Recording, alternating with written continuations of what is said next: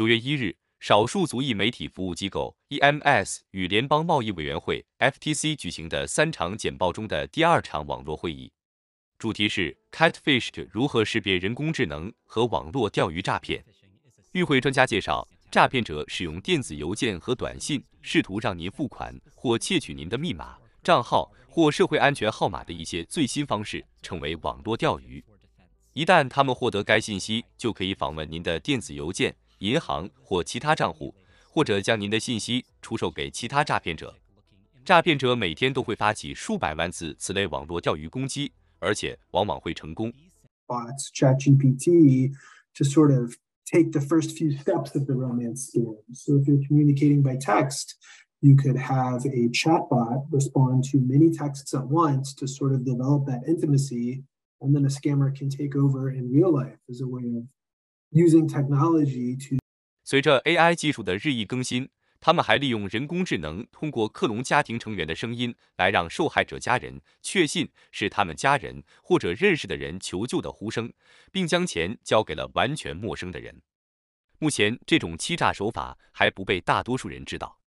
因此，FTC 的专家认为，最好的防御措施是媒体要广泛传播有关网络钓鱼的信息，让更多的媒体受众不会被这种欺诈手段愚弄和欺骗。looking for. But our number one advice here is, you know, as soon as a love interest asks you for money, that is a sign that you know he, he or she may be a scammer because no one legit will ever ask you, uh, you know, for money like that. You know, uh, when you're dating or in, or insist that you invest with them, you know, money. So if someone tells you to pay them, you know. Uh, 与会专家指出， 随着高科技的发展，传统的钓鱼手法如杀猪盘与 AI 技术相结合，如声音克隆和换脸术，令人真假难辨，防不胜防。但专家提醒，一旦用现金或者是支票支付给行骗者，即使报案上诉到法庭，也很难追回资金。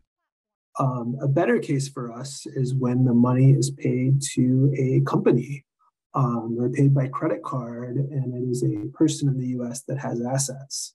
When we file lawsuits, we get court orders that can let us freeze assets, and if we win lawsuits, we can give the money back to the victim. 据统计数据表明，今年虽然接到的诈骗举报数字下降了一百一十万，但是金额却上升了四百四十万，形势依然非常严峻。民众自我防范意识的提高显得尤为重要。政府机构。大众传媒以及社交平台要让民众及时了解不断更新的欺诈手段和相应的防诈措施，同时要有针对性帮助少数族裔老年人预防被欺诈。